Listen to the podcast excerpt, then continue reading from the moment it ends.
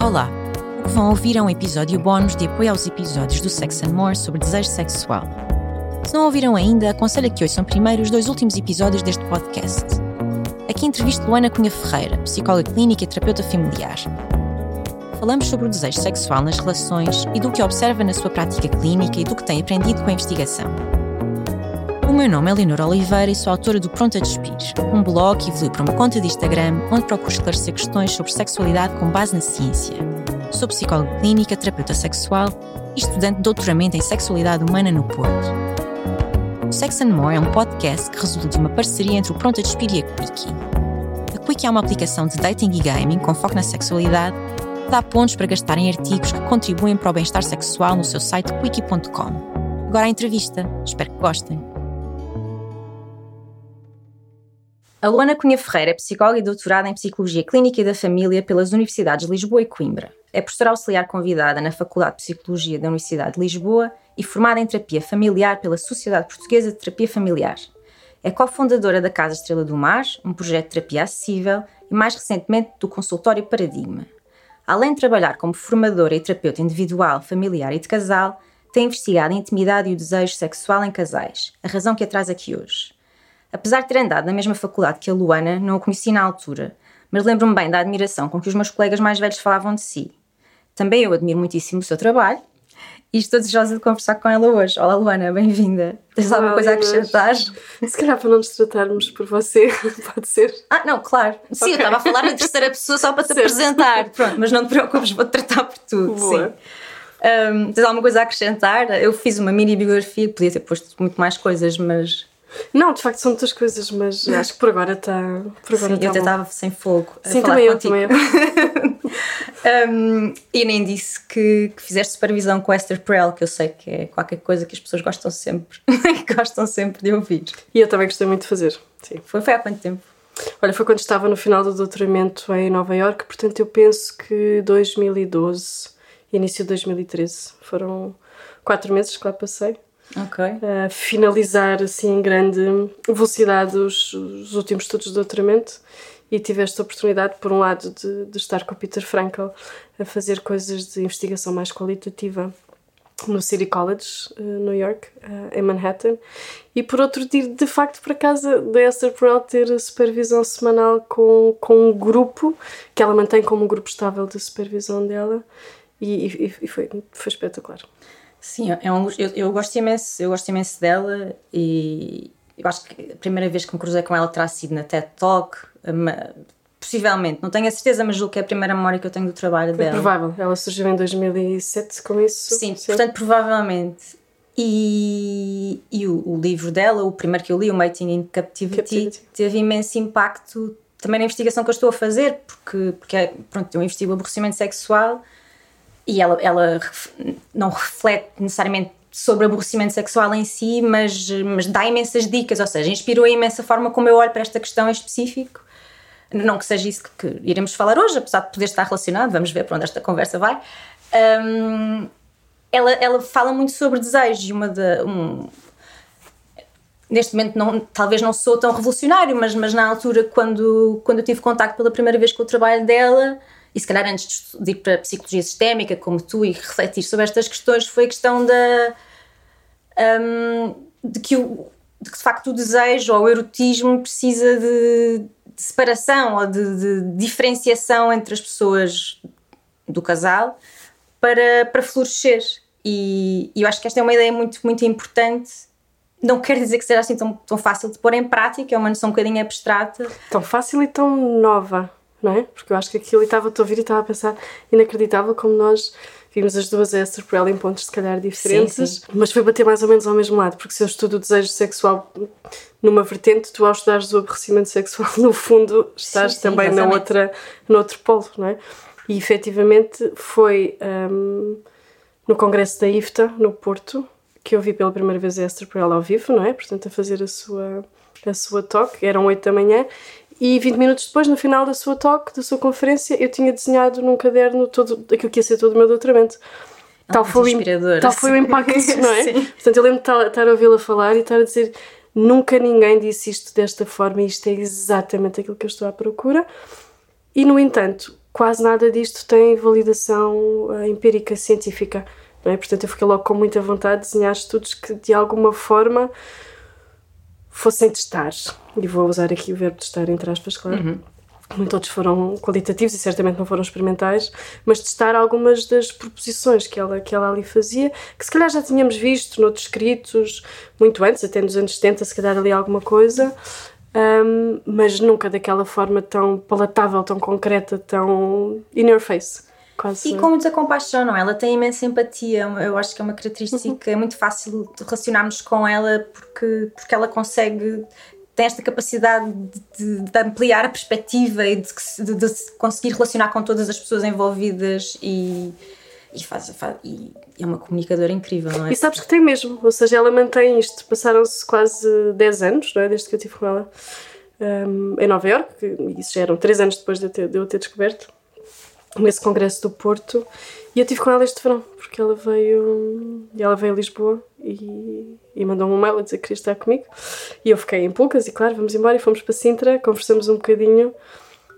E aquilo que eu trago desta conversa, para além de algumas uh, ideias profissionais e pessoais, diga-se de passagem, é essa ideia da compaixão precisamente que tu estás a dizer. Ela mantém, apesar de ser hoje em dia uma rockstar inacreditável Sim, claro. né, da terapia de casal, ela mantém-se uma pessoa altamente presente nas relações em que, em que está. Mesmo que sejam assim relações passageiras de, de um sábado em Sintra, não é? Ou geográficas, não é? Ou, sim, exato, muito locais, não é? Muito locais. Mas foi sair de lá, curiosamente, orgulhosa dela.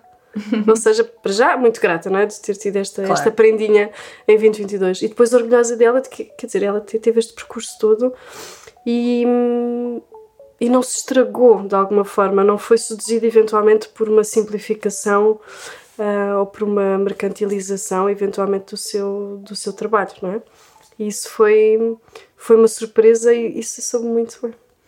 Sim, e mantém esse lado dessa humanidade e curiosidade, não é? Ela, ela queria saber como é que tu estavas, provavelmente queria saber, queria, tem interesse, não é? Tem interesse. Sim, não, não, posso dizer muito mais dessa conversa, foi uma conversa de 4 horas, mas, mas sim, estava completamente lá e, e para quem investiu como eu quatro anos da sua vida académica a investigar as ideias dela, no fundo, hum, não é? É isto que se resume, e que nos últimos anos a tinha visto crescer tanto, não é? Que estava com algum receio, bom será que, será que valeu a pena? Será que isto não se modificou um bocadinho? Sim, será sim. que isto ainda vale a pena?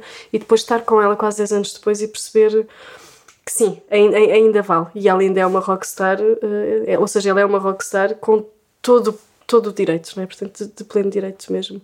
É uma mulher genial e, e muito. E muito presente, que eu acho que é uma característica muito rara hoje em dia, não é? Sim, sim. Temos. Não, acho que pronto, imagino que tenha sido incrível, mas vamos, não vamos falar só de Esther vamos, vamos voltar ao desejo.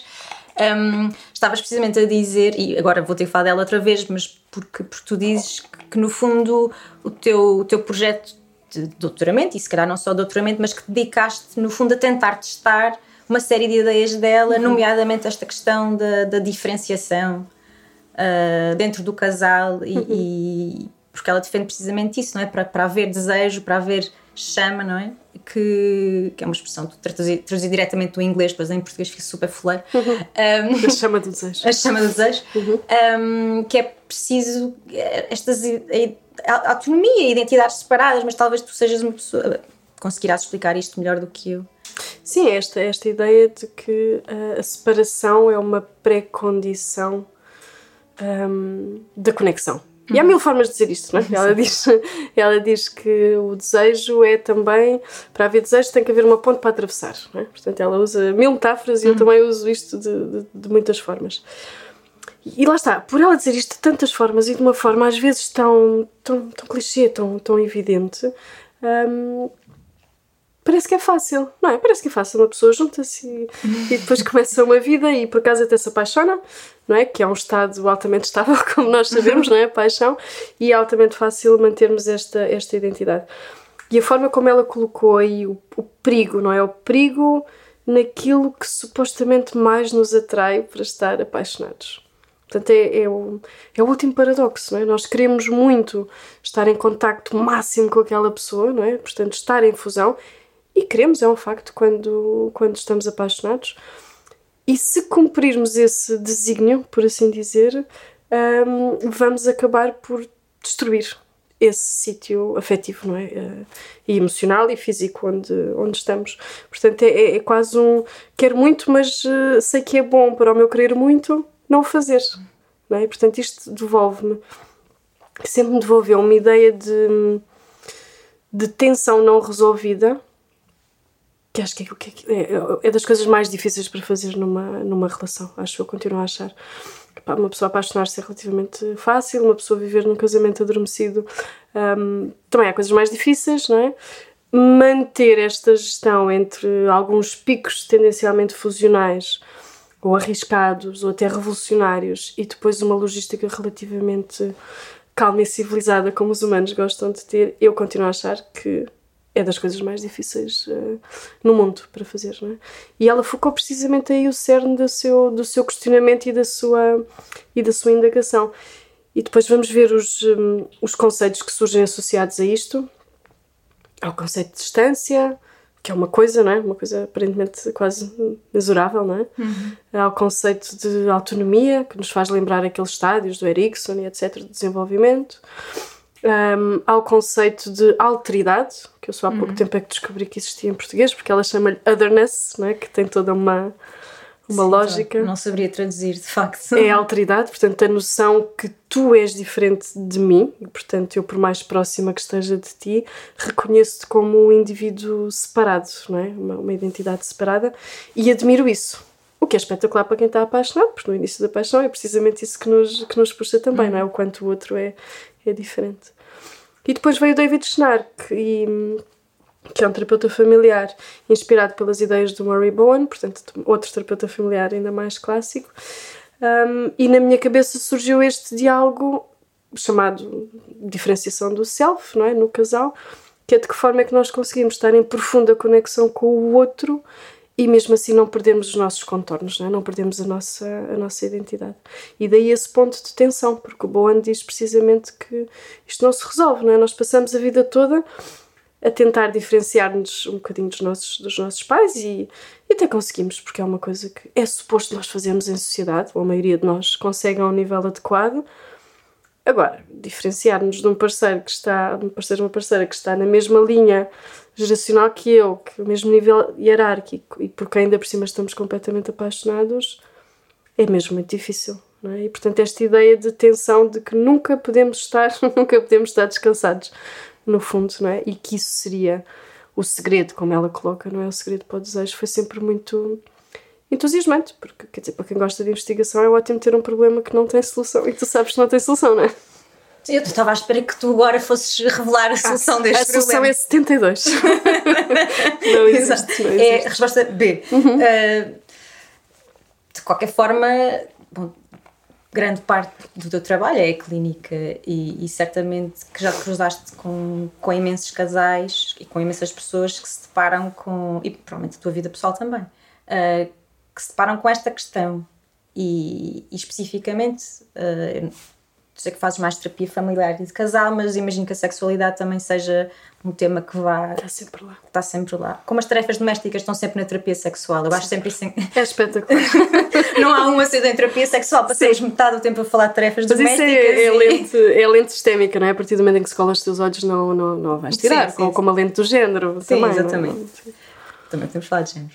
Um, mas, mas de qualquer forma, como é que esta noção, como é qual é o qual é o processo em, em, terapia ou como é que esta questão da diferenciação, como é que tu consegues ajudar casais ou como é que se consegue ajudar um casal a promover uh, esta diferenciação, esta autonomia, de forma a ter um impacto positivo no desejo, uhum. não é? Uhum. Como é que se, como é que se faz, ou da tua experiência, o que é que... Sim, para já convém, e é aqui que a minha investigação me deu muito jeito a uhum. nível clínico, não é?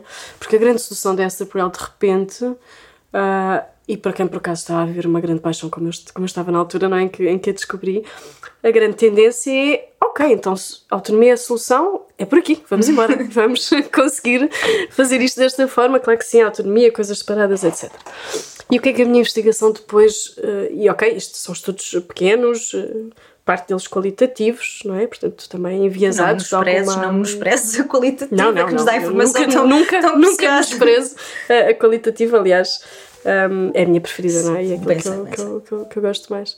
Mas o que, é que, o que é que foi um dos sumos que saiu daí? É que autonomia, distância, alteridade, diferenciação, tudo coisas ótimas desse polo para a intimidade e para o desejo do casal. Sim, senhor. Mas isto só vale se a parte da conexão, da intimidade emocional, da proximidade não é? e da confiança e da partilha. Portanto, tudo aquilo que nós dizíamos, não, isto vai fazer mal ao desejo, essas partes têm que estar em altas também. É? E eu acho que isto, é, e eu discuti isto com a Esther este, este verão, não é propriamente o erro da Esther. E eu não disse isto, ok? Não é o erro da Esther. Mas na forma como a Esther coloca o seu discurso uh, nessa talk, na, na, mais conhecida, não é? Do, Mating and Captivity, há um enviesamento no nosso ouvido para ouvir autonomia é solução, uhum. ok? Mais autonomia, uh, mais desejo. E a dada altura ela diz factualmente que mais intimidade pode dar menos desejo. E isso não aparece em nenhum estudo ok? Nem dos meus, nem daqueles que eu uhum. conheço. Que o conceito, ou construto, melhor dizendo, não é? da intimidade emocional contribua para a, para a diminuição do, do desejo. E portanto, aqui, o grande, voltando agora à, à, questão da clínica, a forma como eu usei esta investigação e que me deu jeito né, para, para, os meus, para os meus casais, por assim dizer, é que estou sempre a tentar potenciar as duas coisas neste, neste equilíbrio. Portanto, claro que se me chega um casal que tendencialmente está mais fusional, eu vou apostar mais uhum. na parte da autonomia, mas não largo a outra, porque eu acho que esse é o grande, o grande erro, ainda por cima, porque na sociedade onde nós vivemos hoje em dia, a questão do individualismo é muito focada, não é? E, portanto, muito facilmente as pessoas também entram numa numa máquina de serem sozinhas, não é? Ou que criam, criam instrumentos para se sentirem muito bem sozinhas e isso é ótimo para quem quer estar sozinho, não é? Para quem quer estar numa relação, convém saber estar em, em relação e, e, aquelas coisas todas às vezes mais clichê que eu sinto que com esta abordagem da autonomia perderam um bocadinho o seu lugar e ainda bem, porque temos que destruir algumas coisas para depois reconstruir, mas questões de fazer hum, fazer cedências, fazer eh, favores, fazer aquilo que não nos apetece completamente, mas é qualquer coisa que para o outro é importante, não é? Um bocadinho naquela vertente, agora mais na parte da sexualidade, de Your kink is not my kink, but, but your kink okay. is okay. não é? Isto vale também em termos emocionais, se calhar tu precisas de ser muito mais securizada que eu. E eu, se calhar, até acho isso um bocado cómico, tipo, romântico, um bocadinho ridículo. Mas eu vejo-te um, separada de mim o suficiente para reconhecer que isso é uma necessidade tua e válida nesta relação. Uhum. E portanto vou honrar isso, não é? Ou seja, é um bocadinho ter uma mão em cada lado, no fundo calibrando de forma constante aquilo que está a acontecer. E na terapia de casal, como de resto na terapia sistémica e em grande parte de, da psicologia, nós queremos que as pessoas se vão embora o mais rapidamente possível, não é? Nós queremos que as pessoas se autonomizem de nós uh, rapidamente. E, portanto, eu, eu na minha terapia sou muito pragmática. Portanto, tento fazer logo com que com que o casal sinta que está ali a treinar competências para depois estar sem, sem uhum. mim, não é? E vou testando isso de alguma sim, forma sim. Um, ao longo das sessões. Portanto, todos, especificamente competências de comunicação para conseguirem comunicar de uma forma íntima e vulnerável, não é? Competências de tolerância à frustração que o outro não está fundido comigo, não é? Porque é, é preciso é preciso ter essa tolerância, não é? Uhum. Para depois ter também confiança. E competências de, das pessoas se sentirem bem com elas próprias, sozinhas, interindependentes. A palavra independência não é fixe em relações, não é? normalmente está associada a coisas, a coisas menos boas. E que consigam fazer este jogo sabendo que à partida nunca vão estar num sítio estável está tudo bem. É? Só tem que saber um, navegar o. Como é que se chama? O leme. Sim. Parece, parece muito simples. Parece super simples, quase. parece sempre. Sim. Um, eu, eu, tive, eu tive a dar uma vista de olhos nos teus estudos mais antigos e, óbvio, não, não te vou aqui fazer perguntas específicas sobre, sobre os estudos, mas eu sei que, que fizeste um estudo, acho eu, com, com o Sasha, com o croata. Eu nunca sei dizer o apelido dele, então digo sempre só Alexander Stulhofer. Sim, o Sasha. O Sasha. Que é um e... investigador uh, croata um, extraordinário e sexual sim, também. Sim, sim. Um, e, e, era um estudo era um estudo com homens e eu, e eu sei que fizeste outro estudo com, com casais e, e em relação especificamente à questão, à questão do desejo um, e como é que a diferenciação e a, intimidade se relacionam depois com, com, com o outcome de desejo, tu encontraste alguma, algumas diferenças de género e mesmo que nós possamos estar a falar também de de dados mais qualitativos, não é? Não estou a falar de uhum. diferenças de género, não estamos a testar diferenças, sim. estamos a falar de. de uh, esse de estudo, sim, sim. Esse estudo com o Sasha um, foi muito interessante porque não, não fazia parte do meu doutoramento, uhum. mas eu conheci o Sasha no, na International Association of Sex Research. No Estoril.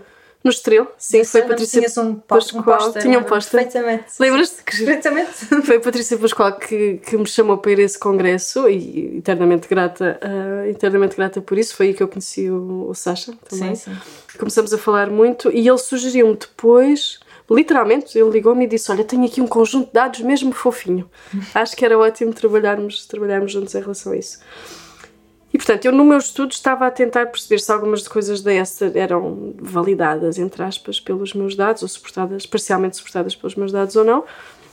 E estava a perceber que algumas não eram, nomeadamente esta história de quanto mais autonomia, melhor o desejo. Ok? Isto porque estava a aparecer a outra parte também muito forte da intimidade uhum. emocional, que a Esther na altura não referia tanto. E nesse estudo, o Kostolhofer foi precisamente o, a altura e era só uma amostra de homens, em que eu percebi assim de uma forma muito direta, porque foi um estudo quantitativo, com uma boa amostra, um, que não havia relação, ou seja, que aquilo que eu estava à procura de mais intimidade emocional, menos desejo, nos homens aquilo estava-me a dar ao estava-nos a dar ao contrário, não é? E portanto acabou por ser esta ideia que depois o Stolhofer trabalhou muito bem um, no final desse, no final desse, desse artigo, está tá, tá muito giro, estou muito orgulhosa desse artigo, uh, que é, ok, então temos esta ideia, não é, que vá, a intimidade emocional pode ser mais importante para o desejo sexual das mulheres e parece que sim, isso parece, tem alguma lógica, não é? Toda aquela discussão sobre o desejo responsivo e os uhum. contributos da intimidade para o desejo, tudo bem. Ótimo modelo, nomeadamente o modelo da Rosemary Basson, não é? Vamos então só aplicar este modelo que é mais complexo, porque já percebemos que a sexualidade das mulheres, agora falando muito rapidamente e de forma geral, é mais complexa. Eu não acredito necessariamente nisto que estou sim, a dizer, sim. mas era a ideia não é, que uhum. se tinha. Ok, descobrimos um modelo complexo, vamos aplicá-lo agora aos homens. E surpresa, não é? Também descobrimos que afinal a coisa também era muito mais complexa. E este artigo eu acho que é muito giro porque mostrou que a intimidade emocional para aquele, aquela amostra de homens, não é? Um, efetivamente predizia o desejo. Okay. E eram homens em relação ou eram homens da comunidade? Eram homens em relação. Ou seja, eu, eu acho que não estou a dizer nenhum disparate. Isto é de 2014. 2014 achou. Mas. Eu, tenho, eu, vou, eu verifico se por acaso não for, eu ponho aqui um... uma notinha. sim, mas eu acho mas... que era uh, Men in Committed Relationships. Sim. Hum, sim, não lembro exatamente da composição. Mas, mas foi este o, o sumo, não é? Porque foi uma surpresa de. Ah, ok. É uma surpresa Espera agradável, apesar de tudo. Agradável, e francamente não foi grande surpresa. Sim, claro. Pronto, para mim, posso achar que já tínhamos as nossas concepções muito sim, particulares sim. sobre diferenças de género na sexualidade, não é? Uh, mas sim, foi sim um estudo em que de repente percebi que, ok, tenho que agora ir olhar para os meus dados de doutoramento, se calhar de outra, de outra forma também. tu avisaste que este cis. Avisei, sei. A ver-se aqui, termos de diferenciação, se eu te queria fazer mais alguma pergunta. Eu acho que, que podia perguntar, já falámos bastante de diferenciação, mas se calhar que, que outros fatores, além, além, além deste, um, é, que tu, é que tu identificas da investigação e da clínica como afetando mais o desejo sexual, ou seja, o que é hum. é que o que é que para ti particularmente neste momento por alguma razão está mais saliente ou o que é que da tua experiência de facto Olha, se calhar destacava dois Um que estou absolutamente farta de falar, mas é, é uma evidência, não é? Que tu provavelmente também tens sentido isto, que é em casais um, hetero, em casais do mesmo género, em casais de géneros diferentes, desculpa, tendencialmente a questão da logística doméstica e parental, não é? E quanto é que é o impacto e qual é que é o impacto disso. Digo isto muitas vezes que se eu soubesse quantidade de tabelas de máquinas de roupa ou máquinas de lavar louça que eu faria com os meus casais em terapia, um, se calhar tinha pensado numa, numa via diferente, ou pelo menos uma metodologia diferente de o fazer. Mas vou lá sempre dar. É impressionante. E eu comecei a fazer terapia de casal em 2008. E estamos em 2022. Continuamos a fazer tabelas para as tarefas E eu continuo Sim. a ter que explicar a homens adultos que não é preciso pedirem-lhes para fazerem coisas em casa, não é? Portanto, se há pratos é porque precisam de ser limpos, se há roupa de cama é porque alguém lavou, esticou, eventualmente até passou, não é? Uhum. Um, se há crianças, provavelmente elas vão precisar de banho e, os, e as meias vão deixar de servir, e quer dizer, toda uma logística, não é? E, e às vezes sinto que um, alguns destes homens parece que têm fantasmas lá em casa, não é? Não parece não reconhecem, não reconhecem lá está a alteridade de, das, suas, das suas parceiras. E eu sei que às vezes consigo ser muito assertiva ou agressiva, dependendo do ponto de vista de quem está a olhar em relação a isto, mas é porque é factualmente frustrante para mim, como terapeuta, ou seja, não só como mulher, mas como terapeuta, ao fim de tanto tempo ainda ver isto. Eu sei que é injusto para as pessoas, não é? Eu sei que às vezes chega um casal ao meu consultório e há esta discussão e eu internamente penso vamos lá embora falar disto outra vez. Mas ok, estas pessoas acabaram de chegar, de facto ainda não falaram disto, não é? Eu percebo isso. Mas estou aqui a partilhar que é, que é também frustrante porque o impacto é tão rápido na forma como começa a erudir não é? a, a sexualidade e a intimidade emocional do, do casal e tão irreversível, por vezes. Porque os conflitos que se geram, a distância que se gera um, e a noção de que o outro não te respeita como pessoa, não é? por, por deixar todas as tarefas eh, para cima de ti, um, cria ali cicatrizes que não.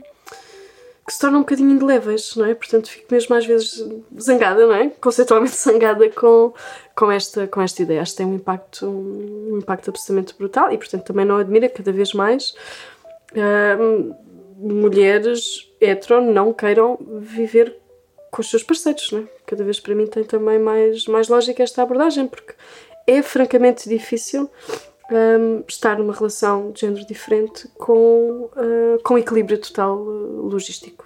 Okay? Tenho, tenho, percebido, tenho percebido isso e, e alguma investigação também nesse, nesse sentido. Sim, agora o, o modelo da Van Anders, a série Van Anders, acabou de publicar a teoria heteronormativa do desejo sexual, que é interessantíssima. Precisamente foi 2020, acho eu já. Mas foi está, 2020, está espetacular esse artigo. Sim, e, está incrível. E, e cose as linhas daquilo que eu estou Não, a sentir há muito tempo em terapia. Claro que é um, é um artigo, é um, é um artigo teórico, é uma teoria, mas baseada na investigação ah, sim, e integrando. E é assim, nos últimos tempos, acho das coisas mais. Não é, quer dizer, não é novidade nenhuma, não é? Não é novidade, mas uma teoria, uma teoria não é uma ideia, não é? Uma teoria não é uma hipótese, é uma coisa mesmo ancorada claro. e construída. E a Sari, de facto, faz isto quase como se fosse um blueprint, um mapa de estradas, não é? Querem saber como é que a coisa vai acontecer? É assim que a coisa vai acontecer. E. E agora estás a falar disso, sim, dá, dá muita vontade de enviar esse artigo por e-mail uh, antes de começarmos algumas, então, algumas consultas. De leitura. Exato, antes uh, de. Não. Um... É complicado porque não resolve, não é? Ou seja, nós até podemos saber que isto acontece um, e até podes conseguir ajudar casais a implementar. ter uma porcaria de uma uhum. folha de Excel ou o que for, mas, mas, mas o ressentimento está lá, não é? Ou seja, as pessoas quando chegam à terapia às vezes vão num estado.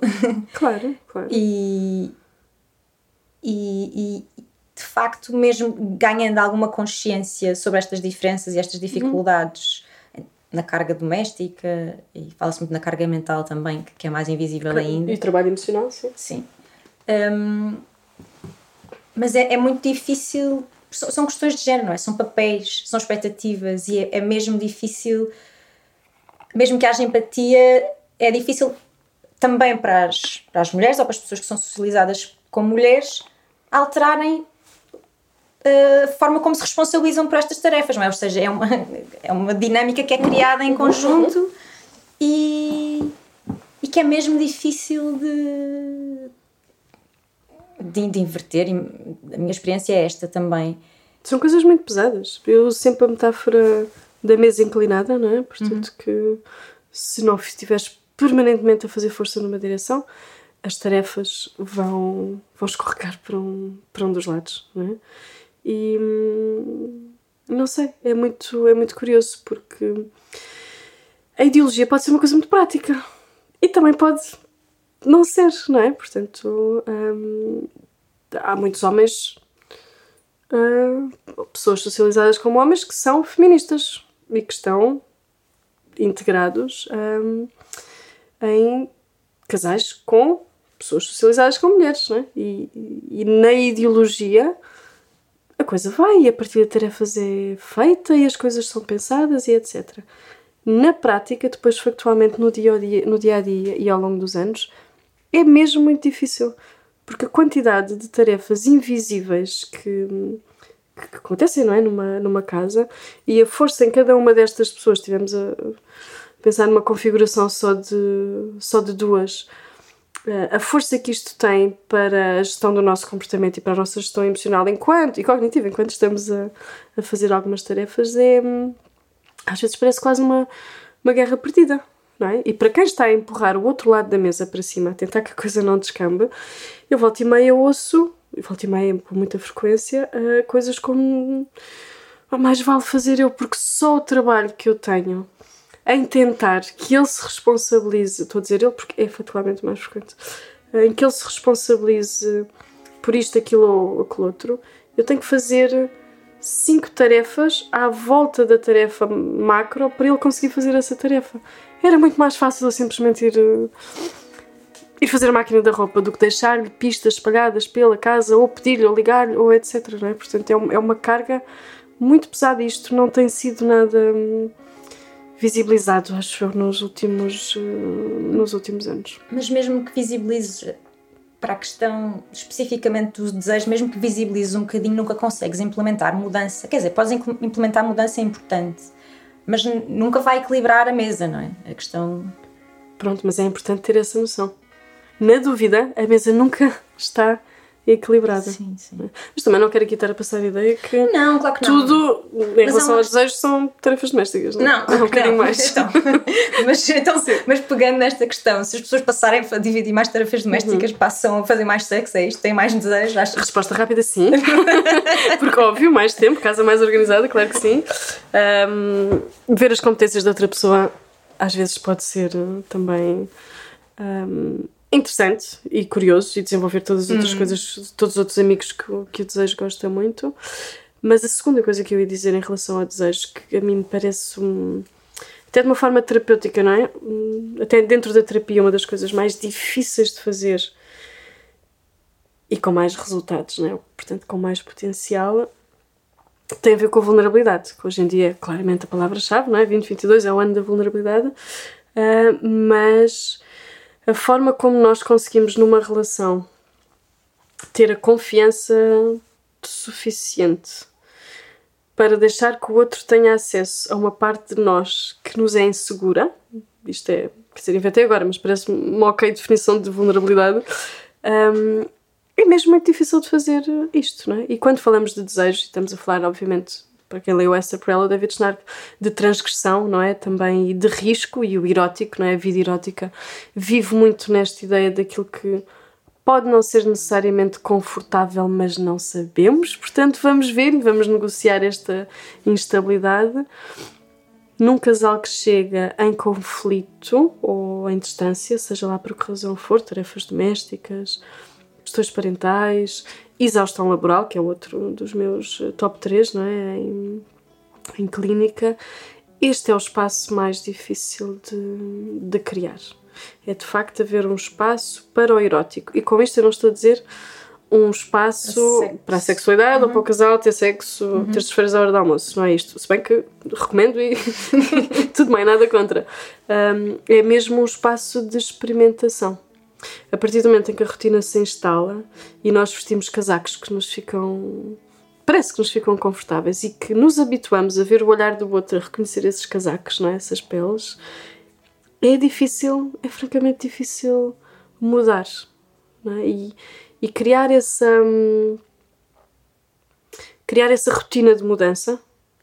Até por acaso é uma das categorias desse, desse artigo mais, mais antigo, qualitativo que estavas a falar, não é? Criar a rotina da mudança, não deixando que a mudança se, se, torne, se torne rotina. Um, quando conseguido, eu acho que é das mudanças mais sustentáveis que se pode fazer num, num casal. É? Portanto, se a máquina fica a trabalhar, não quer dizer que fica a trabalhar para sempre, mas aí o casal já pode ir aumentar o volume ou baixar o volume da máquina porque já sabe bem como é que a máquina. Como, é que a máquina como é que a máquina funciona, não é? Agora, um casal conseguir entrar para dentro desse espaço é, é difícil, porque de facto é, é preciso muita coragem para deixar alguém com quem já temos muita confiança e, e recebemos outras outro tipo de respostas às nossas necessidades, não é? Emocionais e de estabilidade e de previsibilidade e de coisas boas que os humanos gostam, um, deixar que esse olhar volte a ser arriscado outra vez é muito arriscado. Sim. E agora ficamos a pensar sobre isto. Podemos chorar um pouco. chorar um bocadinho. Mas, não, em terapia é. Quando perguntas o que, o que é que há para fazer, se eu pudesse só escolher duas coisas, hum, escolhia três. que eram estas, basicamente: tarefas domésticas e parentais. E parentais, não é? Há pessoa, duas pessoas normalmente que decidem ter filhos. Um, tarefas parentais, parentais e domésticas organizadas este espaço do erótico, do arriscado, seja lá por onde for, nem toda a gente tem que ser super, hiper kinky, não é? mas há outras formas de, de fazer isto. Uh, e carga laboral, reduzi-la ao mínimo possível, porque da forma como as pessoas estão a chegar ao meu consultório, os níveis de exaustão, de trabalho e de suposta produtividade. Um, não há forma. Não há forma de manter uma vida saudável quanto mais uma sexualidade diádica ou não saudável, com este nível de, de exaustão e de, e de burnout. Portanto, é, isso é o meu top 3. Okay. Obrigada por fazer okay. esse resumo. e talvez, não sei há quanto tempo, mas acho que já temos aqui dados, dados importantes e interessantes sobre investigação e não só, é sobre a tua experiência que é muitíssima, porque já, já trabalhas, já és, já és terapeuta familiar há mais de 10 anos. Eu já vejo famílias e casais há, há mais de 10 anos, sim, sim. Há, quase há 15 anos. Uhum. Mas eu deixei para o fim a parte da supervisão, por causa do doutoramento. Portanto, eu, uh, de facto, tecnicamente só sou terapeuta familiar há dois anos, acho eu. Ok. Sim. Porque fiz a parte toda da formação da SPTF ao mesmo tempo que o doutoramento, não é? Sim, não podias. E depois, como comecei a trabalhar mais e mais e mais, uhum. uh, tinha supervisão, mas não era a supervisão que depois me ia dar um, a credenciação, não é? E essa Sim. só acabei há, há dois anos. Sim, mas a experiência vastíssima e. Já é um bocadinho, Já é um bocadinho. E para terminar, um, eu, eu referi, eu falei obviamente da, da Casa Estrela do Mar e, e, e, do teu consultório, mas acho, acho que era importante uh, as pessoas ficarem, saberem onde te podem encontrar, uh, nas, nas, redes e não só, e uhum. também onde é que podem procurar consulta contigo ou, ou com as pessoas que trabalham contigo, não é? Um... Pois, consulta comigo hoje em dia é um bocadinho mais. Pois eu sei, por isso é que eu estou a abrir difícil. esta.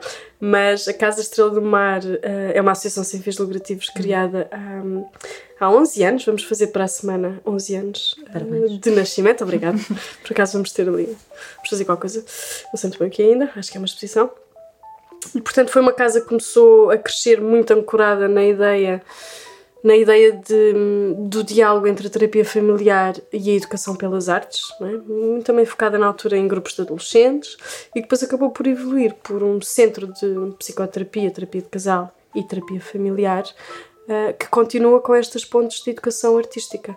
Temos inclusivamente alguns projetos em que, imagino, casais que fizeram, estão a fazer connosco um percurso de terapia de casal, a dada altura fazem algum trabalho com, com uma encenadora uma socióloga que nós, nós temos na Casa Estrela do Mar, uma das nossas uhum. fundadoras, a Ana Isabel Augusto, e, e acaba por haver esse, esse diálogo, obviamente com os limites muito bem, muito bem estabelecidos. Né? E portanto, aí eu tenho uma equipa, nós temos, nós somos uma equipa, hum, modéstia à parte do melhor, do melhor que há. Pronto. Eu bem caminho, eu acho que vocês quase deviam pagar uma FII, porque a quantidade de gente que eu encaminho Sim. para lá é. Não, eu estou muito orgulhosa daquilo que, que, construímos uh, primeiro os três, eu, Francisco e Ana Isabel, e depois com todas as pessoas que fomos recrutando hum. para dentro desta casa, não é? Uh, que inclui que inclui psicólogos, terapeutas familiares, uh, estagiários e estagiárias, um, e, e, continuar a manter esta ideia de que a psicologia é um recurso de difícil acesso, efetivamente, e portanto na Casa Estrela do Mar, quem faz mais paga mais, uh, quem faz menos paga menos, não é? Portanto, uhum. temos muito presente esta ideia de ser socialmente, socialmente justo. Uhum. Um, neste momento ainda é raro, já é raro eu dar, eu aceitar novos casos na Casa Estrela do Mar e tendencialmente um, é aquilo que nós chamamos mais casos sociais, ou seja, casos de pessoas que não podem pagar um, um, um valor mais, mais médio, mais, mais elevado e que normalmente vem também de outras, de outras instituições, não é? porque trabalhamos com, com algumas. E depois, na minha prática privada, portanto, na, na Paradigma, a partir da qual eu faço toda a minha clínica um, e, e, formação, também supervisão. Faço agora dois grupos de supervisão, de supervisão clínica e tenho a trabalhar comigo uh, três, três técnicos extraordinários, portanto, estou cada, cada dia mais, mais, mais fã deles. Um, e acaba por ser uma forma de eu passar aquilo que sei, uh, são ex-alunos, não é? e hoje em dia já, já profissionais completamente, um, que fazem muitas vezes e têm feito uh, coterapia comigo. Portanto, não só aprenderam comigo, como me veem diretamente a fazer e, portanto, já estão perfeitamente autónomos. O que quer dizer que a maioria das pessoas que hoje chega para, um, para ter uma consulta comigo um, vai muitas vezes encaminhada para estes meus uhum. colaboradores um, e saem muito satisfeitos, é o que eu posso dizer, porque isto tem sido um percurso mesmo muito colaborativo. Eu não uso esta, esta palavra em, em vão, não é? E, e, com estes, e com estes três técnicos tem sido, tem sido na Paradigma uma muito feliz colaboração. E nas redes podem encontrar a Luana Cunha Ferreira Psi, acho eu, Acho no Instagram, mas acho que encontram. Encontram, mas há um perfil falso, por acaso. Agora que me Eu também tenho um, sabias? Disseram-me no outro dia, mas acho que já existe desde 2015. Eu só descobri. Então, a Luana é uma pessoa de cabelo comprido. Não, mas tem a minha fotografia. Ah, tem a tua fotografia? Tem, tem, tem. É mesmo um perfil é falso. Copycat. É porque eu tenho o meu pessoal, tenho o meu profissional e, pelos vistos, tenho o meu fake. Pronto. Pronto. É sinal que estás a fazer Portanto, alguma coisa bem, exato, é capaz de dar algum trabalho. mas, mas sim, Pronto. estamos por aí. Muito obrigada. Foi Obrigada. Um Obrigada por teres vindo. Esta entrevista foi preparada e conduzida por mim, Leonor Oliveira. A edição e o desenho de som são do Guilherme Tomé Ribeiro, que também compôs o tema do genérico. Esta série de episódios é uma colaboração entre a Quick e o Pronto a Despir e está quase a terminar. A próxima semana conto-vos como foi fazer este podcast e o que aprendi. Até já!